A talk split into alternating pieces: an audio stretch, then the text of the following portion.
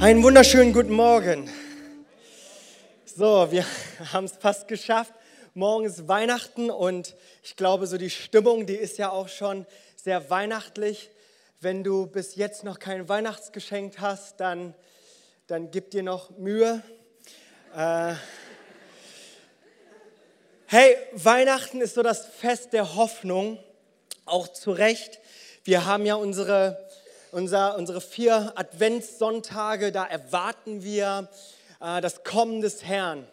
Und, und äh, Weihnachten ist wirklich so eine Zeit, wo wir diese Hoffnung haben können, dass, dass Jesus gekommen ist und dass der Retter geboren ist. Und ich habe mir gedacht, oh, das ist eigentlich ganz gut, dass wir so eine, so eine Phase haben, so eine Saison haben, wo wir über Hoffnung sprechen. Denn ich, so wie ich das wahrnehme, sprechen wir immer sehr viel über diese Tugenden Glaube und Liebe. Ja? Und das sind so diese starken Tugenden, sprechen ja nicht umsonst von Glaubensmännern oder Glaubensfrauen. Und äh, was so sehr, sehr wenig vorkommt oder weniger vorkommt, ist tatsächlich Hoffnung. So, wir sprechen auch nicht von Hoffnungsmännern oder so, ja, oder Hoffnungsfrauen, und ich habe mich da selber auch nochmal reflektiert und nochmal geschaut, wie äh, verhältnismäßig wenig ich über Hoffnung spreche und wie ich doch sehr stark Glaube und Liebe betone. Und ich glaube aber, dass das un ungemein wichtig ist. Und je mehr ich mich damit auch beschäftigt habe, dass Hoffnung etwas sehr, sehr, sehr Mächtiges ist. Stellt euch mal vor, so du bist heute hier reingekommen, hoffnungslos und du hast einen Gottesdienst, wo Gott dir begegnet und hoffnungsvoll wieder nach Hause gehst.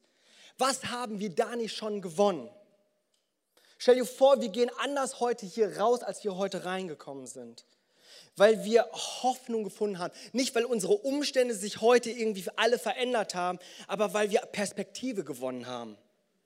Was würde es nicht alles ausmachen, wenn wir diese Hoffnung ergreifen und verstehen, wow, das, was Jesus uns gegeben hat, das ist nicht etwas Schwaches. Und das hat etwas Kraftvolles. Und über diese Kraft möchte ich heute sprechen. Ich glaube, dass Hoffnung so das Problem hat, dass wir es in unserem Sprachgebrauch so auch hier und da immer wieder mal verwenden, ohne wirklich zu wissen, was wir mit Hoffnung meinen. Wir gebrauchen dieses Wort Hoffnung oft als Wunschvorstellung, so ein Wunschgedanke.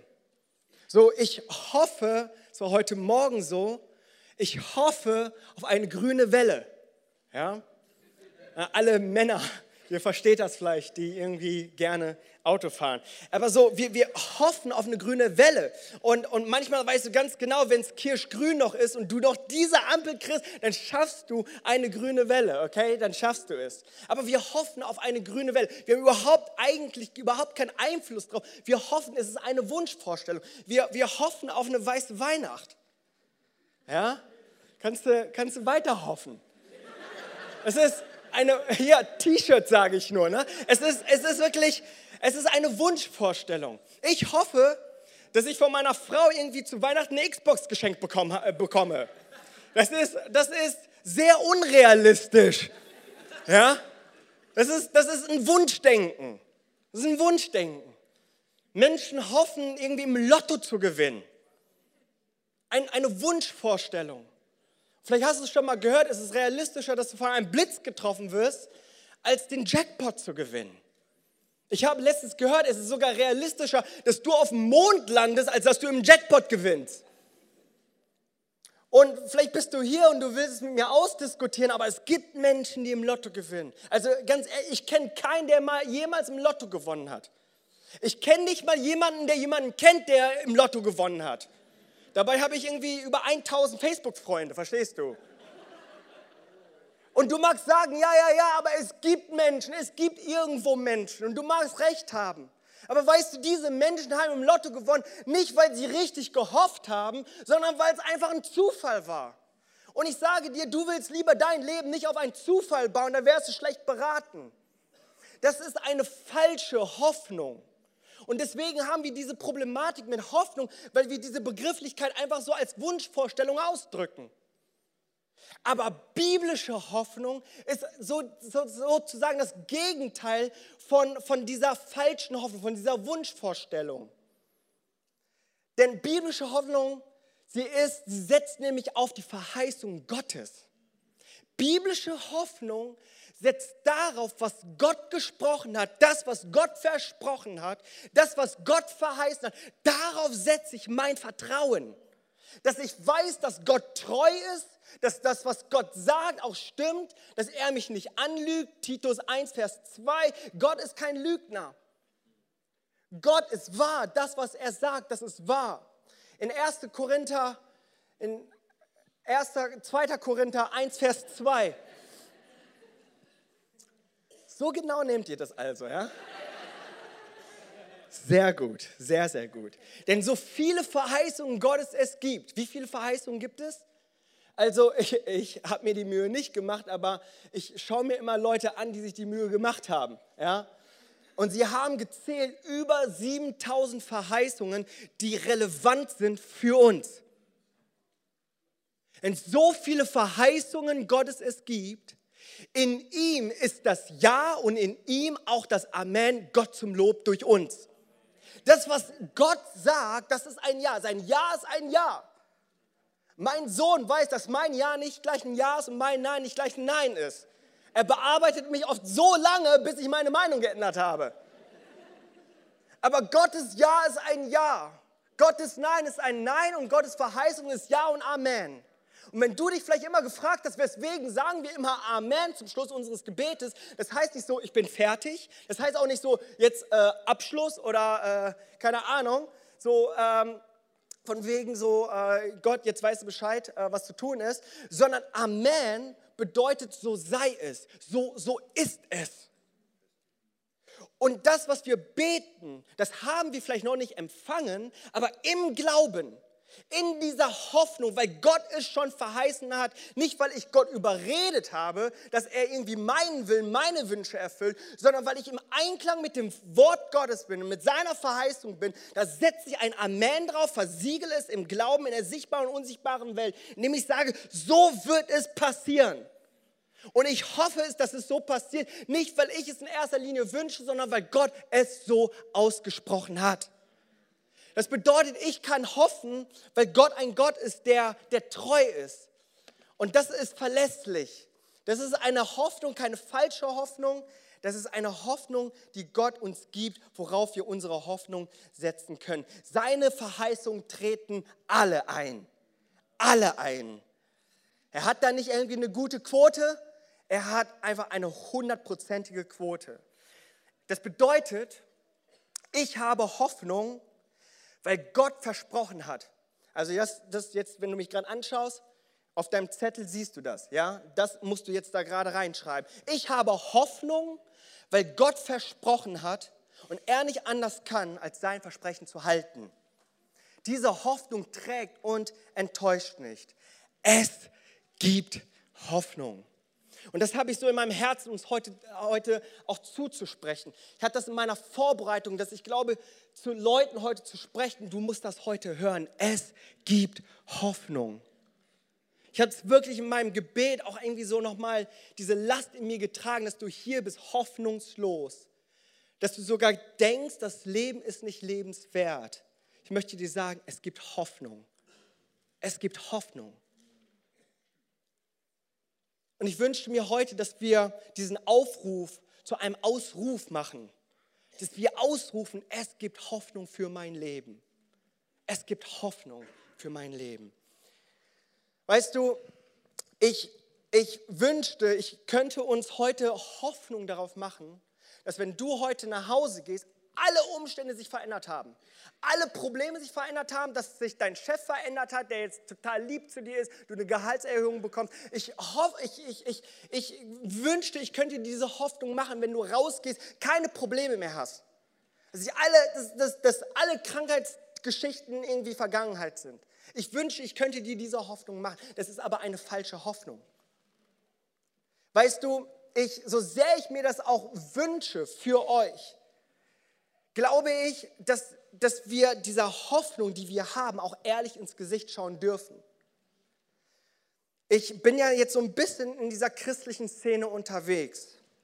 Und weißt du, ich habe es immer wieder so erlebt, wie wir versuchen, so die Realität zu leugnen, weil wir ja hoffnungsvolle Christen sein wollen, weil wir ja Einklang äh, mit dem Wort Gottes stehen wollen. Und dann haben wir so Sachen, nee, nee, nee, nee, nee, mir geht's gut. Ja, geht überhaupt nicht gut, aber mir geht's gut. So, ich bin gesund, aber eigentlich ja, äh, bin ich kurz vor Intensivstation, aber mir geht's gut. Ich versuche ja hoffnungsvoll zu sein. Aber weißt du, Hoffnung lügt nicht. Hoffnung ist ehrlich, Hoffnung ist authentisch. Wir dürfen an jenen Punkten kommen, wo wir sagen, ja, mir geht es nicht gut, aber ich. Ursprünglich sollte meine Predigt heißen, aber ich. Habe mich nicht ganz getraut, deswegen heißt es, es gibt Hoffnung, okay? ja, mir geht es bescheiden, aber ich weiß, deine Gnade hört niemals auf. Ja, ich befinde mich in einer Sackgasse, aber ich weiß, du öffnest Wege, die ich bis jetzt noch nicht gesehen habe. Ja, ich bin verloren, aber ich weiß, du findest, was verloren ist. Ja, ich habe missgebaut, aber ich weiß, du bist ein Gott der zweiten Chance. Ja, ich bin hoffnungslos, aber ich weiß, es gibt Hoffnung, weil Hoffnung einen Namen hat. Jesus Christus. Jesus, deine Hoffnung. Jesus, deine Hoffnung verändert nicht unbedingt immer deine Umstände, aber sie verändert immer deine Perspektive, immer. Und das ist unsere Hoffnung. Dass Jesus, der sein Wort gesprochen hat, auch erfüllen wird. Und du bist vielleicht hier und fragst so, Mensch, wo bleiben denn die Erfüllungen seiner Verheißungen für mein Leben? Werde ich gleich nochmal darauf zukommen, darauf zu sprechen kommen. Aber ich möchte uns eine von diesen 7000 Hoffnungen gerne mitgeben. Die ist, die ist zuverlässig, das ist die Top Nummer 1 Hoffnung, die Gott uns gegeben hat. Wollt ihr das hören? Ja, egal was du antwortest, ihr werdet es hören. In 1. Johannes Kapitel 2, Vers 25. Und das ist die Verheißung, das ist das Versprechen, das ist, was Gott gesagt hat, das ist der Ja und Ja ist. Nein und Nein und Verheißung ist Verheißung, Amen ist Amen. Und das ist die Verheißung, die er uns verheißen hat, das ewige Leben. Weißt du, ich als Prediger des Herrn, ich, ich kann voller Gewissheit sagen, ich kann dir nicht versprechen, so, so alles wird gut, na, du gehst raus und du checkst dein Bankkonto und alles ist ein Plus und, und, und äh, fünfstellig und so. Nein, das kann ich nicht versprechen. Aber das, was ich dir versprechen kann, ist so viel besser. Das ist das ewige Leben. Nicht, weil ich irgendwie als frommer Mensch mir das irgendwie so wünsche, dass alle Menschen so gerettet werden, wünsche ich mir vielleicht auch, sondern ich habe die Hoffnung, die Gewissheit, dass das so ist, weil Gott es gesagt hat. Weil Gottes Wort es verheißen hat kann ich dir sagen, dass wenn du Jesus in deinem Leben hast und du sagst, das Endliche in meinem Leben soll mit einem unendlichen Gott ersetzt werden, dass du ewiges Leben hast. Das ist die Hoffnung, auf die ich mich stelle. Ich habe diese Hoffnung auf ewiges Leben, weil Gott versprochen hat und er nicht anders kann, als sein Versprechen zu halten. In 1. Petrus Kapitel 1, Vers 3. In seinem grenzenlosen Erbarmen hat er uns neues Leben geschenkt, weil Jesus Christus von den Toten auferstanden ist, weil er auch an Weihnachten gekommen ist, haben wir die Hoffnung auf ein neues, ewiges Leben. Und wenn du heute hier bist und sagst, boah, ich möchte, ich brauche diese Hoffnung, ich brauche diese, diese Gewissheit und diese feste Zuversicht, dass ich ewiges Leben mit Gott habe, und die anderen 6990 Verheißungen will ich für mein Leben auch in Anspruch nehmen. Aber ich möchte wissen, dass ich diese wichtigste Verheißung Gottes für mein Leben in Anspruch nehme. Dass da, wo ich nicht weiß, wenn ich sterbe, wo ich sein werde, da, wo du weißt, dass du mit deinen Taten, auch in deinen frommen Taten, Gott niemals so beeindrucken könntest, als das, was Christus für dich getan hat am Kreuz, für dich gestorben, der dir neues Leben, ewiges Leben gibt der sagt, dass der, wer mit dem Herzen glaubt und mit seinem Mund bekennt, dass Christus aus den Toten auferstanden ist und ewiges Leben, äh, ewiges Leben haben wird. Wenn du das brauchst und du sagst, ich brauche diese Hoffnung, dann ist das diese Zeit für dich. Und in der Tat musst du nicht mal bis Weihnachten warten, um diese Entscheidung zu treffen, darfst du heute treffen. Muss in der Tat nicht mal bis zum Ende meiner Predigt warten, das machen wir so gewöhnlich, sondern das ist vielleicht jetzt ein Moment, wo du sagst, hey, das ist mein Moment. Das ist genau diese Hoffnung, die, die mir gefehlt hat, weil ich habe so viel gehofft in, Art, in einer Art Wunschvorstellung. Ich wurde so oft enttäuscht, dass du sagst, ich kann gar nicht mehr hoffen, aus Angst irgendwie frustriert und enttäuscht und verletzt zu werden. Aber du sagst, aber das ist eine verlässliche Hoffnung. Das ist eine biblische Hoffnung, auf die ich mich stellen möchte. Dann ist das jetzt deine Zeit. Und ich habe mir gedacht, Mensch, wir machen es ein bisschen anders als sonst. Ich möchte dich gerade jetzt fragen, wenn du heute Morgen hier bist und sagst, ich, ich brauche diese Hoffnung, ich möchte Jesus als mein Herr und Erretter haben, dann ist das jetzt dieser Moment, wo ich gerne für dich ein kurzes Gebet sprechen möchte. Heb doch mal ganz kurz deine Hand und sagst, hey, ich bin hier und ich, ich habe diese Hoffnung nicht und ich brauche diese Hoffnung. Wenn du hier bist, dann, dann wink doch mal ganz kurz mir zu, dass ich sehe, dass es jemanden gibt. Gibt es jemanden hier? Ich weiß, wir sind mitten in meiner Predigt, aber wir sind auch unter uns. Ja? Gott segne dich. Super, super, super. Gibt es noch jemanden? Okay, super. Komm, ich möchte dieses Gebet sprechen. Cool, cool, cool. Lieber Vater im Himmel. Ja, vielleicht wollen wir das alle gemeinsam wiederholen, okay? Lieber Vater im Himmel. Danke, dass du mich liebst. Danke, dass du dich für mich entschieden hast. Herr Jesus Christus, du bist für mich gestorben und auferstanden. Vergib mir meine Schuld. Ich wähle dich jetzt als mein Retter und Herrn.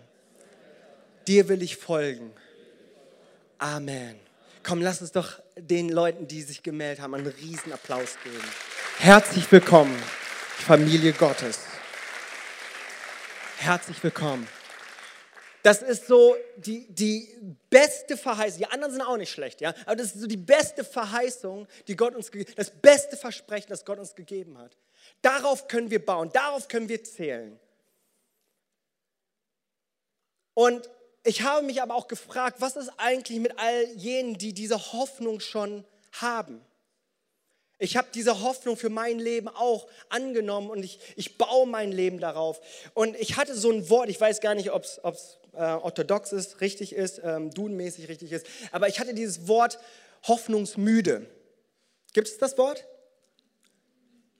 Ah, seid ihr euch auch nicht sicher, ne? seht ihr mal. Ne? Also schaut mal, vielleicht bist du nicht hoffnungslos, aber hoffnungsmüde. Vielleicht bist du gekommen und du bist schon was länger unterwegs und, und dir fällt alles so schwer. Dann denkst du, ach, Sonntag wieder Gottesdienst. Ja? Ach, wieder, ich muss wieder singen, ja, wie schwer mir das fällt und so. Und hoffentlich ist die Predigt gleich vorbei. Und, und du bist einfach hoffnungsmüde geworden. Da an einem Punkt, wo du denkst, ach, ich, ich weiß nicht, wo es lang geht und, und äh, es gibt so viele Probleme und seitdem ich an Gott glaube, dann wird es nicht irgendwie einfacher, sondern vielleicht sogar schwerer. Es sind ja so viele himmlische Werte und, und dir möchte ich das einfach auch nochmal zusprechen. Dieses griechische Wort Hoffnung meint eine freudige Vor Erwartung. Es bedeutet, dieses LPs, es ist eine, eine Vorfreude auf etwas. Du hast, du hast Hoffnung. Wenn du Kinder hast, kleine Kinder hast, dann wirst du LPs an ihnen sehen, Hoffnung. Äh, Gerade jetzt, sie haben eine kribbelige Vorfreude auf ihre Geschenke morgen. Ja? Die, die, sehnlichst können sie es irgendwie kaum noch erwarten, dass die Geschenke unterm Weihnachtsbaum ausgepackt werden. Eine kribbelige Vorfreude. Und ich, ich glaube, dass wir diese kribbelige Freude, diese hibbelige Vorfreude nicht verlieren dürfen. Und ich, ich weiß, dass es im Alltag manchmal so schwer ist, sich immer auf das Wesentliche zu konzentrieren. Aber ich glaube, wenn wir es schaffen, immer wieder in den Umständen, in den Problemen, in den Herausforderungen unseres Lebens, dass wir, dass wir uns immer wieder darauf, darauf berufen, ich habe ewiges Leben. Hast du dich das mal gefragt, was das in Relation zu deinem Problem bedeutet? Manchmal, manchmal sitze ich da im Auto und, und regt mich über die Fußballergebnisse auf. Ja? Und äh, ich hatte mal eine Studentin, die habe ich, glaube ich, eben gesehen, die Maike, die äh, saß mal mit mir im Auto und wir waren so unterwegs und hatten Gottesdienst und äh, ein paar Leute haben ihr Leben Jesus gegeben und war total cool. Dann sind wir nach Hause gefahren und während wir nach Hause fahren, höre ich Radio, die Fußballergebnisse. Und ich, ich habe ich hab Freunde, äh, Pastorenfreunde aus Deutschland, wo wir, wo wir ähm, Bundesliga-Tipps abgeben. Ja? Wir tippen, ja? Ist ohne Geld und so. Das ist so das letzte Ego, was uns Pastoren übrig geblieben ist, okay? Und äh, wir, wir haben eine Tippliga sozusagen. Ja? Und ich höre die Ergebnisse und reg mich tierisch auf. Wie in aller Welt kann, kann dieser Verein nur so spielen? Und ich muss euch sagen, ich, ich, ich tippe nicht gut, ich, ich tippe so, wie die Mannschaften spielen, verstehst du? Ja? Und, und ich, ich, ich denke mir so, das ist ja unglaublich, so, so, was für ein Zufall und was für eine Unwahrscheinlichkeit, ja. Und äh, fluche und denke mir so, äh, die ganze Welt hat keine Ahnung von Fußball und so weiter. Und meine Studentin, die so, die so hinter mir saß, sagte, aber Jimmy, es haben sich Leute bekehrt. Und ich so als ihr Bibellehrer, ich so, ich wurde ganz still, ja, erstmal Radio ausgemacht und nur mal so, so ganz peinlich genickt und ich dachte mir so, ja Mann, wen interessieren die, die Bundesliga-Ergebnisse, wenn ich doch weiß, dass ewiges Leben heute gewonnen wurde? Da ist ein, ein, ein, ein Fokus, der verloren ist. Weißt du, es sind ja auch nicht nur solche äh, schlechten Umstände, selbst in guten Umständen sollen wir darauf bauen, dass wir Kinder Gottes sind. In Lukas Kapitel 10, da finden wir diese Geschichte, wo Jesus seine 70 Jünger aussendet und, und die, die ausgesandt sind und rausgehen und dann Halligalli machen auf Evangelisation 2 und 2. Und die beten und die Menschen werden geheilt, die beten, Dämonen sind ihnen untertan. So. Die kommen zurück, berichten Jesus, wow, hey Jesus, du kannst in Rente gehen. Wir haben den Code geknackt, wir wissen jetzt, wie es geht und die sind einfach total happy. Und in äh, Lukas 11 ist das, glaube ich, da fragen sie Gott, äh, fragen sie Jesus, äh, wie man eigentlich beten soll. Ja? Ich weiß nicht, wie, das, wie die Dämonen ausgetrieben haben, aber irgendwie, das hat schon irgendwie so gepasst. Wie dem auch sei, aber wisst ihr, was äh, Jesus denen in Kapitel 10 antwortet? Er sagt, freut euch nicht darüber, also hier Halligalli und hier eure Erfolge und so, sondern freut euch vielmehr darüber, dass eure Namen im Buch des Lebens geschrieben sind. Also in schlechten Zeiten sollen wir uns daran erinnern, dass Gott uns verheißt ein ewiges Leben, aber auch eben in guten Zeiten. In guten Zeiten dürfen wir darauf vertrauen, auch dass Gott gut ist. Und es gibt Hoffnung. Und deswegen möchte ich dir hoffnungsmüden sagen, gib nicht auf. Gib nicht auf. Wenn du hier bist und diese Hoffnung nicht hast, dir möchte ich sagen, es gibt Hoffnung. Aber wenn du hoffnungsmüde bist, möchte ich dir sagen, gib einfach nicht auf. Hört einfach mal zu, habe ich ganz bewusst gemacht, nicht aufgeschrieben. Hört einfach mal zu. Ich werde uns zwei Bibelverse vorlesen und du sagst mir, was der gemeinsame Nenner ist. Aus der Hoffnung für alle, Habakkuk 2, Vers 3. Denn was ich dir jetzt offenbare, wird nicht sofort eintreffen, sondern erst zur festgesetzten Zeit. Es wird sich ganz bestimmt erfüllen. Darauf kannst du dich verlassen. Also biblische Hoffnung. Warte geduldig, selbst wenn es noch eine Weile dauert. Der zweite Vers aus Römer 8, 25. Wenn wir aber auf das hoffen, was wir nicht sehen, so warten wir geduldig. Was ist der gemeinsame Nenner? okay, alles klar? Hoffen, äh, warten. Also, was ist mit der Verheißung, die noch nicht eingetreten sind? Ja? Was ist mit dieser Verheißung? Also, wir dürfen darauf vertrauen, dass sie eintreten. Ob in dieser Welt oder der Welt danach. Gott hat eine ganze Ewigkeit, um deine Verheißung alle in Erfüllung zu bringen. Das, wozu wir aufgerufen sind, ist unser Lieblingswort, warten. Also, weißt du, das ist so ein bisschen, wie ich meinem zweijährigen Sohn immer sage, warte. Ja? Äh, klappt, also glaube ich, genauso wenig wie bei Erwachsenen. Aber warten ist so ein Punkt, wozu wir aufgerufen sind, an dieser Verheißung festzuhalten. Und ich glaube, mit Warten, da sind wir auch in einer guten Gesellschaft. Durchweg in der Bibel sehen wir, hat das alles was mit Zeit zu tun. Ein Zeitfaktor hat einfach was damit zu tun. Ähm, Josef aus dem Alten Testament, morgen haben wir den Josef aus dem Neuen Testament, aber Josef, er wartete 13 Jahre lang im Gefängnis, bis Gott seine Zusage wahr werden ließ und ihn zum Stellvertreter des Pharaos machte. Abraham wartete 25 Jahre auf seinen, auf, auf seinen versprochenen Sohn. 25 Jahre und dies im hohen Alter. Mose lief 40 Jahre lang durch die Wüste, bis er endlich das Volk Gottes Richtung verheißenes Land führen konnte. David, er hat 14 bis 20 Jahre, weiß man nicht ganz genau, aber zwischen Berufung und Erfüllung gewartet. Und sogar Jesus, er verbrachte 30 Jahre des Wartens, bis er endlich loslegen konnte, als sein Sohn Gottes zu wirken. Warten ist also was ganz Natürliches und gehört auch zu unserem Unterwegssein im Glauben.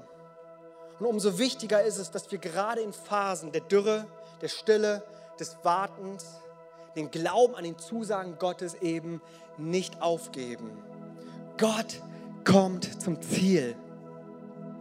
Auch wenn, wenn, wenn es im Moment überhaupt nicht danach aussieht, Gott kommt zum Ziel. Und wenn es jemanden gibt, der schlecht warten kann, dann bin ich da, glaube ich, an allererster Stelle. Ich bin so ein ungeduldiger Typ. Ja, ich bin sehr, sehr ungeduldig. Und ich habe mir gedacht, was, was möchte ich uns so mitgeben? Ich dachte uns, Gott, wenn ich uns heute so nach Hause schicke, so, so sei, werd mal besser in Warten, dann, dann gehen wir nicht hoffnungsvoll nach Hause, sondern mit so einer Last nach Hause, dass das irgendwie nahezu unmöglich scheint. Aber in Lukas Kapitel 18, Vers 1, den möchte ich uns heute ganz praktisch mitgeben, ganz praktisch. Beständig zu beten heißt es dort und nicht aufzugeben. In Lukas Kapitel 18, Vers 1, in, in Neues Leben Übersetzung heißt es, beständig beten und nicht aufgeben. Es ist nicht nur ein Warten und dass wir es irgendwie so über uns ergehen lassen, sondern es ist ein aktives Warten. Dort heißt es, beständig beten und nicht aufgeben. Und ich habe uns einen Action Step mitgebracht. Steht auf dem Zettel, habe ich glaube ich auch, habe ich den hier auf Folie. Heißt es, pray first, act second. Also ich habe es probiert zu übersetzen, aber einige Sachen lassen sich einfach nicht übersetzen. Es bedeutet, bete zuerst und handle danach. Und das möchte ich dir heute mitgeben, wenn du aus dieser Tür rausgehst. Pray first, act second. Wisst ihr, was das Problem ist?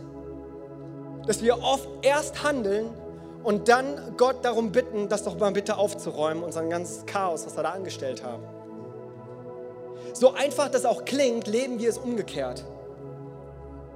Aber wie wäre es in dieser Gewissheit, dass mein Leben kein Zufall ist, dass mein Leben kein Unfall ist, dass ich weiß, dass Gott Pläne für mein Leben hat, dass das gute Pläne für mein Leben sind, dass er eine gute Bestimmung in meinem Leben hat, dass er, dass er jede Seite meines Lebens kennt und sie sind gut.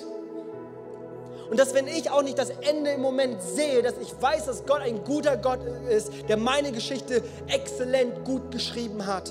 Und auch wenn das dieser Moment gerade nicht zeigt, möchte ich daran glauben und daran vertrauen und meine Hoffnung in Jesus setzen, dass das, was er über mein Leben ausgesprochen hat, in Erfüllung kommt. Dass ich mein Ja und mein Amen dazu sage. Und das geschieht eben nicht automatisch. Das liegt nicht in unserer menschlichen Natur. In unserer menschlichen Natur liegt Angst und Sorge. Aber wenn wir es lernen, pray first, act second, dann glaube ich, dass wir uns eins machen mit dieser Hoffnung, mit diesen Verheißungen Gottes und mutige Entscheidungen treffen, mutig vorangehen. Dass das, wo mein innerlicher, innerer Mensch da irgendwie sich irgendwie gegen wehrt, weil alle Umstände, alles um mich herum, die Menschen, die Beziehungen, weil das alles nicht klappt und irgendwie scheint irgendwie bei den anderen Menschen, die Gott an, an, an Gott eben nicht glauben, alles besser funktionieren zu scheinen, dass, dass ich denke, aber wo bleibe ich da? Aber dass ich darauf vertrauen darf, dass Gott es tut in meinem Leben. Und jetzt stellt euch mal vor, jetzt stellt euch mal vor, wir als Kirche haben diese kribbelige Vorfreude auf ewiges Leben. Stellt euch das mal vor. Du ja für dein Leben, in, deine, in deiner Ehe. Diese, diese Hoffnung Jesus. Stell dir das mal vor in deiner Familie. Stell dir das mal vor in deinem Single-Sein, diese Hoffnung in Jesus. Ist nicht alles perfekt, der Traumprinz ist vielleicht noch nicht gekommen, aber ich habe Hoffnung auf ewiges Leben und den all den anderen schönen Verheißungen. Stell dir das mal vor, dass du diese Hoffnung in dir trägst. Und jetzt wir als Kirche, dass wir nicht nur als, als irgendwie jemand Individuelles unterwegs sind mit dieser Hoffnung, sondern wir als Kirche gebündelt diese Hoffnung haben, eine kribbelige Vorfreude auf das ewige Leben haben. Wie, wir, wie würden wir nicht ein anderes Bild in dieser Welt abgeben? wenn wir zusammenkommen und, und all die Probleme, die wir haben, all die Streitereien, die wir haben, alle belanglosen Sachen, wie mein Lieblingslied ist nicht gespielt worden oder ist es alles zu laut oder zu leise oder das rote Licht gefällt mir nicht. Wie würden alle diese Diskussionen irgendwie verschwinden, wenn in unserem Fokus diese kribbelige Vorfreude auf ewiges Leben haben? Was würde es nicht für eine Kraft haben, wenn wir gemeinsam so unterwegs wären mit jener Hoffnung? Es gibt Hoffnung und gibt nicht auf. Und ich würde mir wünschen, wenn wir an jeden Punkt kommen und sagen, Gott, ich möchte es lernen, in dem Pray First, Act Second, möchte ich, möchte ich es lernen, in dieser Hoffnung unterwegs zu sein. Lass uns gemeinsam ausstehen.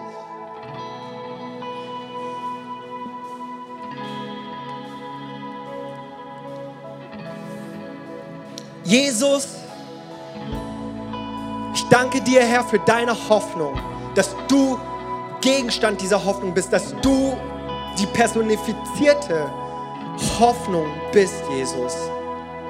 Vater, wir hoffen nicht irgendwie ins Leere. Wir hoffen nicht irgendwo, irgendwo ins, ins Weite. Wir hoffen in, in, in, in dir, Jesus. Unsere Hoffnung liegt in dir, Jesus. Du bist unsere Hoffnung. Und Jesus, das, was du gesprochen hast, das wird geschehen. Danke, Jesus, dass wir, dass wir Advent, vierten Advent feiern. Diese hoffnungsvolle Erwartung, dass du kommst und du kommst. Ja, du kommst morgen. Aber wir danken dir auch, Herr, du kommst wieder, Jesus. Und Jesus, Herr, und wir, die wir glauben, wollen auch auf diese Wiederkunft hoffen, erwartend, möchten wir es, möchten wir es willkommen heißen. Und Jesus, ich bete, Herr, dass wir aufgrund dieser Hoffnung unsere Nachfolge, auf, auf Basis dieser Hoffnung unsere Nachfolge einstimmen, Jesus. Jesus, dass wenn, auch wenn wir es nicht sehen, Herr, dass wenn wir es nicht fühlen, dass wir darauf vertrauen, was dein Wort sagt. Und dass dein Wort wahr ist. Jesus, und so bete ich gerade da, wo Hoffnungslosigkeit ist, dass du uns zusprichst, es gibt Hoffnung. Und da, Jesus Herr, wo wir müde geworden sind, hoffnungsmüde geworden sind, bete Jesus Herr, dass wir nicht aufgeben, Herr. Danke, Jesus, Herr, dass du uns dieses Geschenk des Gebets, dieser lebendigen Beziehung gegeben hast, damit wir nicht irgendwie aus dem Impuls heraus handeln, sondern dass wir auf Grundlage deines Wortes handeln. In den Namen Jesus habe ich gebetet. Amen.